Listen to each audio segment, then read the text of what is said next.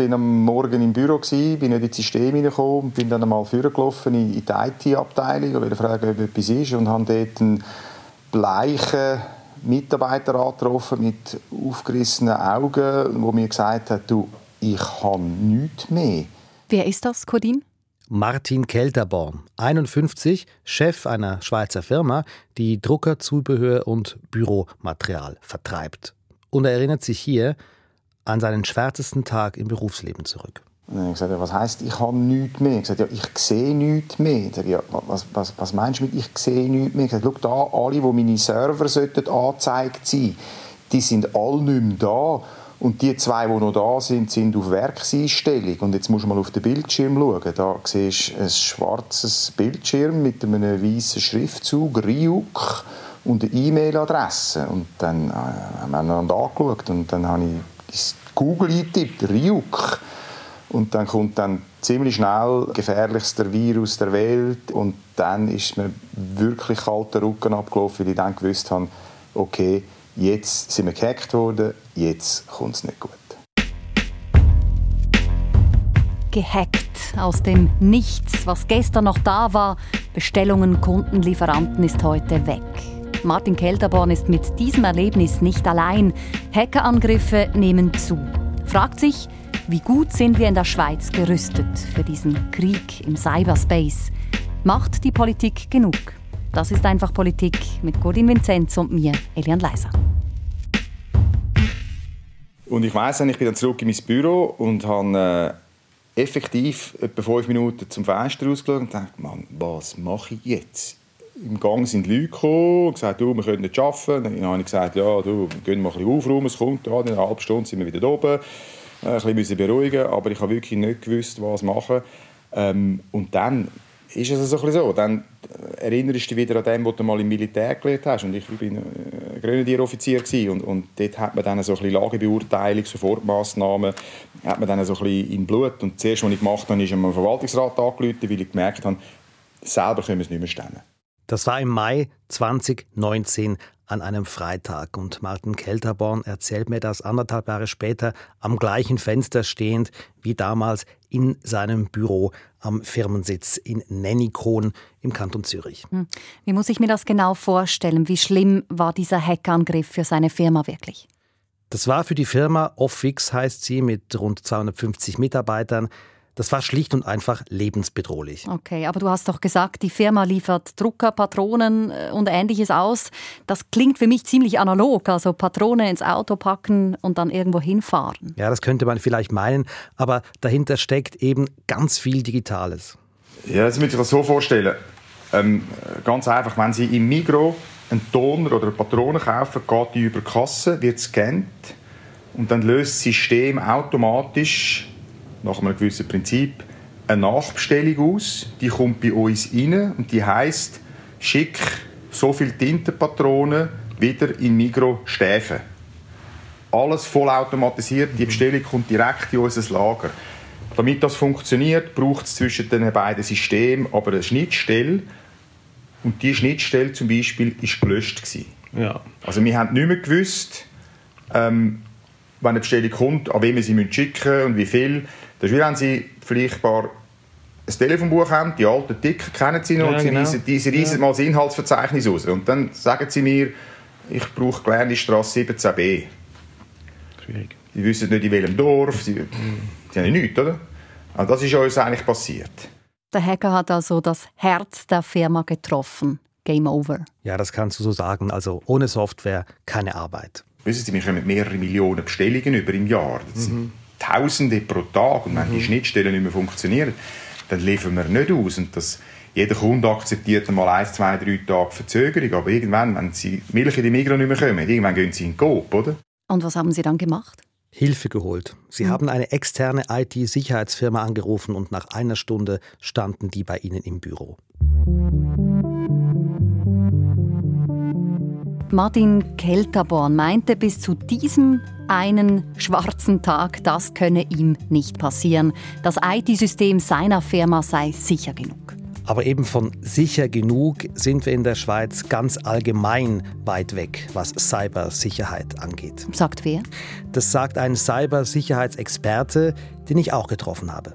Mein Name ist Nicolas Mayoncourt. Ich äh, bin Gründer und Geschäftsführer von der Dreamlab Technologies AG. Früher war Mayoncourt selber Hacker, aber wie er betont, nicht im kriminellen Sinn Hacker. Sondern? Ja, mehr so Tüftler, der okay. mit Hacking äh, Dinge, Software und so weiter verbessert. Und das ist er eigentlich heute noch, sagt er. Okay. Heute berät er private Firmen, aber auch den Bund rund ums Thema Cybersicherheit. Und seine These könnte man so übersetzen, wir fahren heute mit modernsten Autos auf den Straßen von vorgestern. Wenn wir anschauen, wie die Geräte sich verändert haben, wie die äh, Software sich verändert haben, dann sind die zwar wahnsinnig schnell kleiner geworden, schneller geworden, sie sind einbetteter in unserem Alltag, sie sind omnipräsent mittlerweile. Wir haben angefangen, sie hyper zu vernetzen. Wenn wir aber unter, äh, unter die grenzige Oberfläche schauen, dann hat sich konzeptionell, also auf den Chips und der Software, äh, herzlich wenig verändert seit den 80er und 90er Jahren. Ja, und trotzdem verlassen wir uns voll und ganz auf dieses System. Ich meine, wer hat heute noch eine Schreibmaschine oder ein Auftragsheft? Genau. Oder ein, so ein Zettelkasten oder ein Adressbuch mit allen Adressen schriftlich aufgeschrieben auf Papier. Also ich habe nicht mal mehr eine Agenda, eine analoge. Ja. Und Mayancourt sagt, wir haben uns dadurch abhängig gemacht. Und bei Hackerangriffen kann es darum eigentlich fast alle Firmen treffen. Bis aber zu einem Coiffeursalon, der nicht viel mit IT zu tun hat, der aber ohne IT auch nicht funktioniert. Wo der braucht einen Kalender, der braucht eine Kundendatenbank und der braucht ein elektronisches Abrechnungs- und Bezahlsystem. IT, IT, IT. Äh, das heißt also auch ein Coiffeur äh, ist heutzutage ein Tech-Betrieb, der ohne die Technologie wird der Coiffeur auch nicht funktionieren können. Aber wenn es alle treffen kann, also wenn das Problem wirklich allumfänglich ist, warum sind denn die Computerprogramme, diese IT-Systeme nicht besser? Warum bauen wir nicht Mauern ohne Lücken, durch die Cyberkriminelle schlüpfen könnten? Weil es Mauern ganz ohne Lücken eben eigentlich nicht gibt. Irgendwer findet immer irgendein Schlupfloch, das sagen alle Experten, sagt auch Mayoncourt. Für ihn gibt es aber auch einen strukturellen Grund, warum die Systeme nicht sicherer sind. Er sagt, der Markt habe zu wenig Anreiz für mehr Sicherheit im Netz zu sorgen. Der Markt hat keine Motivation, das Problem für uns zu regeln, weil der Markt kann heute die Produkte so verkaufen mit einer grossen Marge und niemand fordert mehr Sicherheit ein. Äh, da braucht es eine starke Politik, die aufsteht äh, und Regeln, Spielregeln äh, definiert für eine sichere technische Umwelt. Also bleiben wir beim Beispiel Straßenverkehr. Man könnte so sagen, alle Autos haben heute Sicherheitsgurten, Airbags, nicht, weil der Markt gespielt hätte oder die Konsumenten das unbedingt gewollt hätten, sondern weil der Staat, die Politik irgendwann diese Standards gesetzt hat. Es braucht also Regeln, auch im Cyberspace. Es braucht eine starke Politik. Was machen die eigentlich, unsere Politikerinnen und Politiker? Was macht der Bund, um uns zu schützen? Das schauen wir uns gleich an. Zuerst aber will ich unbedingt wissen, wie es bei Martin Kelterborn und seiner Druckerpatronenfirma weitergeht. Der hat ja jetzt diese IT-Spezialisten im Haus. Genau. Und die haben gesagt, zieht alle Stecker, kappt das Netz. Sofort, mhm. oder? Hey, wir können das nicht einfach vom Netz nehmen. Wir haben 5000 Kunden, mhm. oder? Haben sie dann aber doch gemacht. Blieb ihnen nichts anderes übrig. Und dann? Was wir dann gemacht haben, ist, wir haben, sind vorgelaufen im Medienmarkt und haben 20 Laptops gekauft und haben müssen eine neue Kommunikationslinie eröffnen. Wir haben über Gmail E-Mail-Adressen ähm, äh, ad hoc gelöst und haben, haben 20 Laptops eröffnet, damit wir mit mhm. unseren Kunden auf irgendeine Art und Weise können kommunizieren und damit Bestellungen wieder manuell von Hand, wie früher mhm. halt wieder können ins ja. System ja. weil all die automatisch eingelesenen Bestellungen, die sind alle nicht mehr gekommen. Also es ist dann sehr, sehr manuell und handgelismet mhm. äh, worden. Und gleichzeitig haben sie Kontakt mit dem Erpresser aufgenommen. Der hat ihnen ein E-Mail hinterlassen. Und der wollte wahrscheinlich Geld. Ziemlich viel. Äh, schick mir äh, 45 Bitcoins, dann tue ich dir die äh, Entschlüsselungssoftware schicken und dann ist alles wieder in der Ordnung, oder? Wir haben dann gerechnet, 45 Bitcoins, das war etwa eine halbe Million zu der damaligen Zeit. Und dann haben wir gesagt, ja, was wollen wir machen? Und sollen wir jetzt mit denen verhandeln oder nicht? Es ist Freitagnachmittag, Bitcoins gar nicht im Migros kaufen. Das war eine hochkomplizierte Geschichte damals. Das hast du nicht einfach so schnell, schnell bekommen. Wir haben beide Sachen gehabt. Auf der einen Seite am analysieren, was haben wir eigentlich noch, und auf der anderen Seite die Erpressung im Haus. Und wir haben dann gesagt, wir lassen jetzt mal den Erpresser auf der Seite und schauen zuerst mal, schauen, was wir haben. Und da haben sie zwei Dinge herausgefunden. Erstens, der Virus kam über ein auf den ersten Blick völlig unverdächtiges Mail. Es hat gelautet, danke vielmals für dein Mail, bitte klick dort einmal drauf, dann kann ich dein Mail aufmachen. Ähm, sehr vertraut, sehr persönlich, Vorname richtig, Adresse richtig, äh, Verabschiedung richtig, von einem realen Kunden von uns, also wirklich das ist ingeniert das ist keine Maschine. Da hat einer das sauber uns beobachtet, wie das funktioniert, wie die miteinander reden und hat sich dann in eine Kommunikation eingeklinkt. Und da hat jeder, ich sage 99 Prozent der Mitarbeiter hat dort angeklickt. Und zweitens haben sie gemerkt, das Lösegeld bezahlen bringt eh nichts mehr. Der Virus hat so viel zerstört, auch wenn wir würden zahlen, sie können es gar nicht mehr flicken. Also sie haben uns den Autoschlüssel zu unserem Auto zurückverkaufen, obwohl der Motor kaputt war und alle vier Pneu platt dann musst du den Autoschlüssel auch nicht mehr kaufen. Aber das heißt, Martin Kelterborn und seine Firma, die stecken voll in der Sackgasse. Kelterborn ist ja nicht allein mit diesem Erlebnis. Man liest und hört immer, Cyberangriffe nehmen zu. Cordin, was weißt du darüber? Wie viel sind es wirklich? Das weiß man eben nicht genau.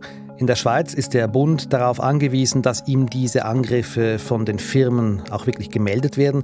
Mhm. Konkret gehen beim Nationalen Cyber Security Center im Moment etwa 200 bis 300 Meldungen pro Woche ein. Es Schon sind, viel. Ja, und es sind auch etwas mehr geworden jetzt wegen Corona, weil, weil äh, offenbar im Homeoffice sind wir angreifbarer. Da gibt es auch mehr solche Angriffe. Aber das Problem ist, viele Firmen melden diese Angriffe gar nicht. Es ist ihnen peinlich, gerade dann, wenn sie dem Erpresser Lösegeld bezahlen. Müssen Sie das denn nicht melden, also die Firmen, wenn sie angegriffen werden? Nein, das müssen sie nicht. Es gibt äh, keine Meldepflicht in der Schweiz. Äh, vielleicht noch nicht. Der Bundesrat prüft das im Moment, weil mit einer Meldepflicht hätte man ein klares Bild. Wir haben heute hohe Dunkelziffern. Wir wissen heute sehr oft nicht, welche Gefährdungen jetzt wirklich repräsentativ sind. Und dementsprechend ist es auch immer schwierig zu sagen, wo wollen wir Ressourcen und Mittel investieren. Das sagt Florian Schütz. Er ist der Delegierte des Bundes für Cybersicherheit. Der Delegierte für Cybersicherheit beim Bund. Den gibt es ja noch nicht so lange in der Schweiz. Stimmt, erst seit einem guten Jahr. Florian Schütz ist auch Chef des ganz neuen nationalen Cyber Security Zentrums. Dazu gehört eben diese Melde, diese Anlaufstelle für Betroffene. Mhm die den Firmen auch hilft, wenn sie angegriffen werden aus dem Cyberraum oder das Gefühl haben, angegriffen worden zu sein. Und im Ganzen kann man sagen, dass äh, etwa 40 Vollzeitstellen beim Bund mit Cybersicherheit beschäftigt sind. Es bräuchte aber, sagt äh, der Expertenbericht des Bundes, 70. Gut, und daneben gibt es ja auch noch die Cyberspezialisten der Armee. Das war ziemlich in den Medien. Genau, genau. Das Militär hat seit äh, zwei Jahren einen eigenen mhm. Cyberlehrgang, also bildet sogenannte Cyberrekruten aus. Ja, und die schützen äh, vor allem sicher mal die Armee selbst und ihre IT-Systeme, können aber auch kritische Einrichtungen schützen, wenn es dort zu Hackerangriffen kommt. Ich denke jetzt zum Beispiel bei der Stromversorgung. Gut, also es scheint da etwas zu gehen politisch in diesem Bereich, im Bereich der Cybersecurity. Man rüstet auf, die Cybersoldaten und dann eben diese gut 40 Vollzeitstellen beim Bund. Cordine, ich wunder im internationalen Vergleich. Ist das viel? Das ist sicher nicht viel, das kann man sagen. Österreich, immer ein gutes Vergleichsland, weil es von der Größe und der Lage her wirklich ähnlich ist mit der Schweiz. Mhm. Dort sind beim Staat rund 800 Leute mit Cybersicherheit beschäftigt. Also was 20 Mal mehr, da sind wir ja nirgends. Mhm. So schwierig es ist, äh, jeweils Länder zu vergleichen. Wir haben ja die Kantone, die vielleicht auch was tun und viele private Sicherheitsfirmen. Aber ja, es sieht nicht gut aus. Und wenn man dann noch diesem Ranking glaubt, das ich hier habe. Äh, das ist nicht irgendein Ranking, das ist äh, ein Index der internationalen Fernmeldeorganisation, eine mhm. UNO-Organisation. Cybersicherheitsindex heißt der. Da waren zuletzt 175 Staaten gelistet. Und da ist die Schweiz auf Rang 37 mhm. hinter unseren Nachbarländern Frankreich, Italien, Deutschland und Österreich, aber auch hinter Staaten wie Ägypten, Thailand oder Nordmazedonien. ja, das sieht schlecht aus. Und zwar nicht nur für Martin Kelterborn, der jetzt auf seinen Druckerpatronen sitzt und nicht weiß, wohin damit. Gut, der hatte ziemlich viel Glück im Unglück.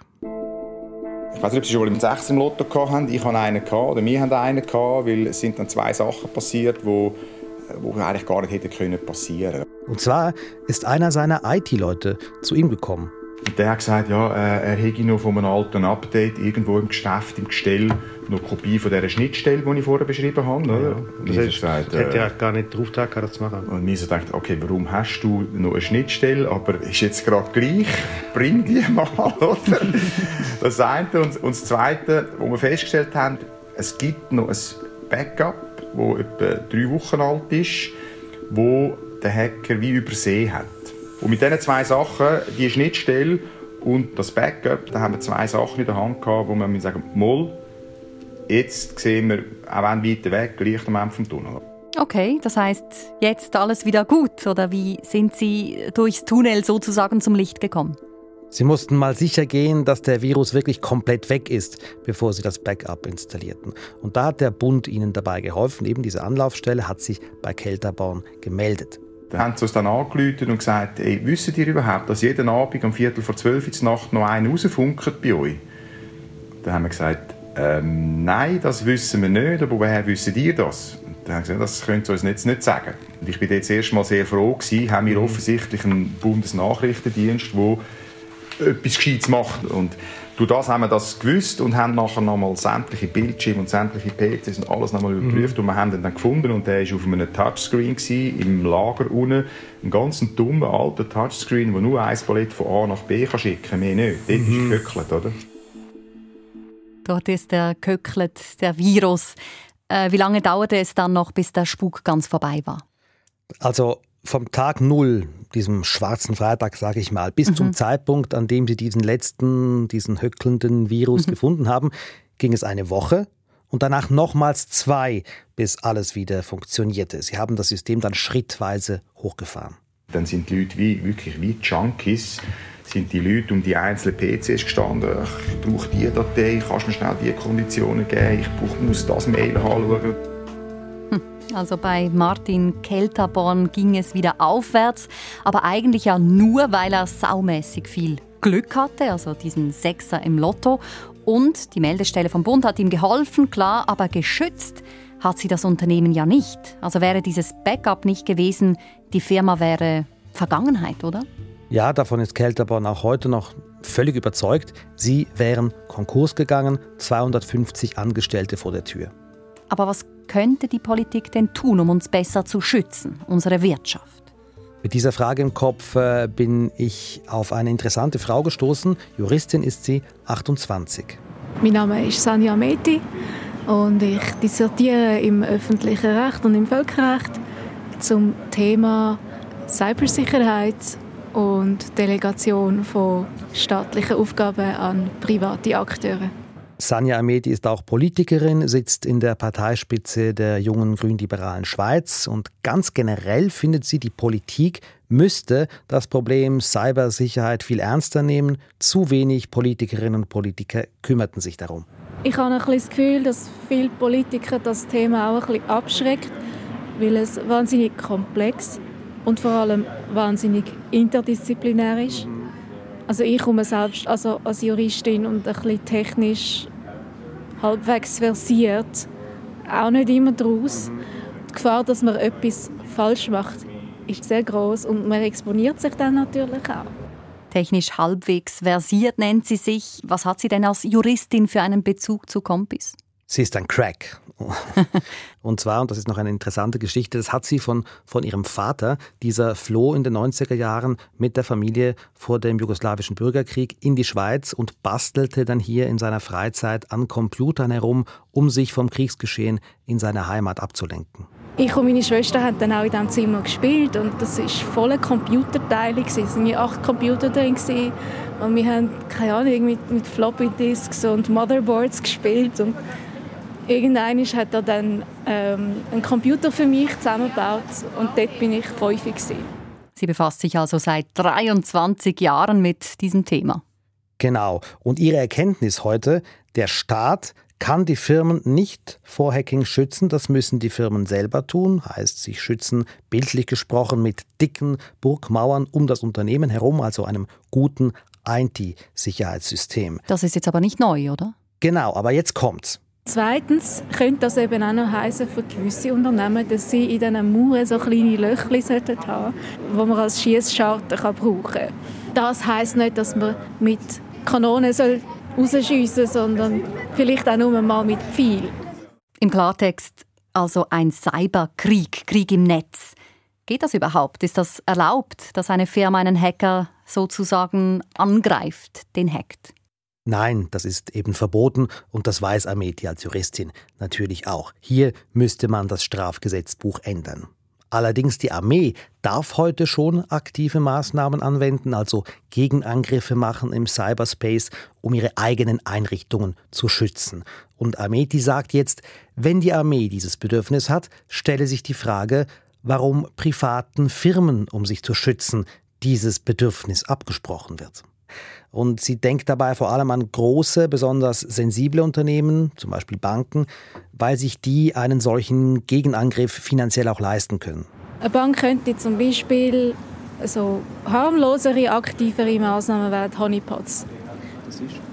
Das tut die Bank bei sich selber im System einen Honigtopf rein, der interessant aussieht. Mhm. Und dann tut der Angreifer den Honigtopf zu sich mitnehmen.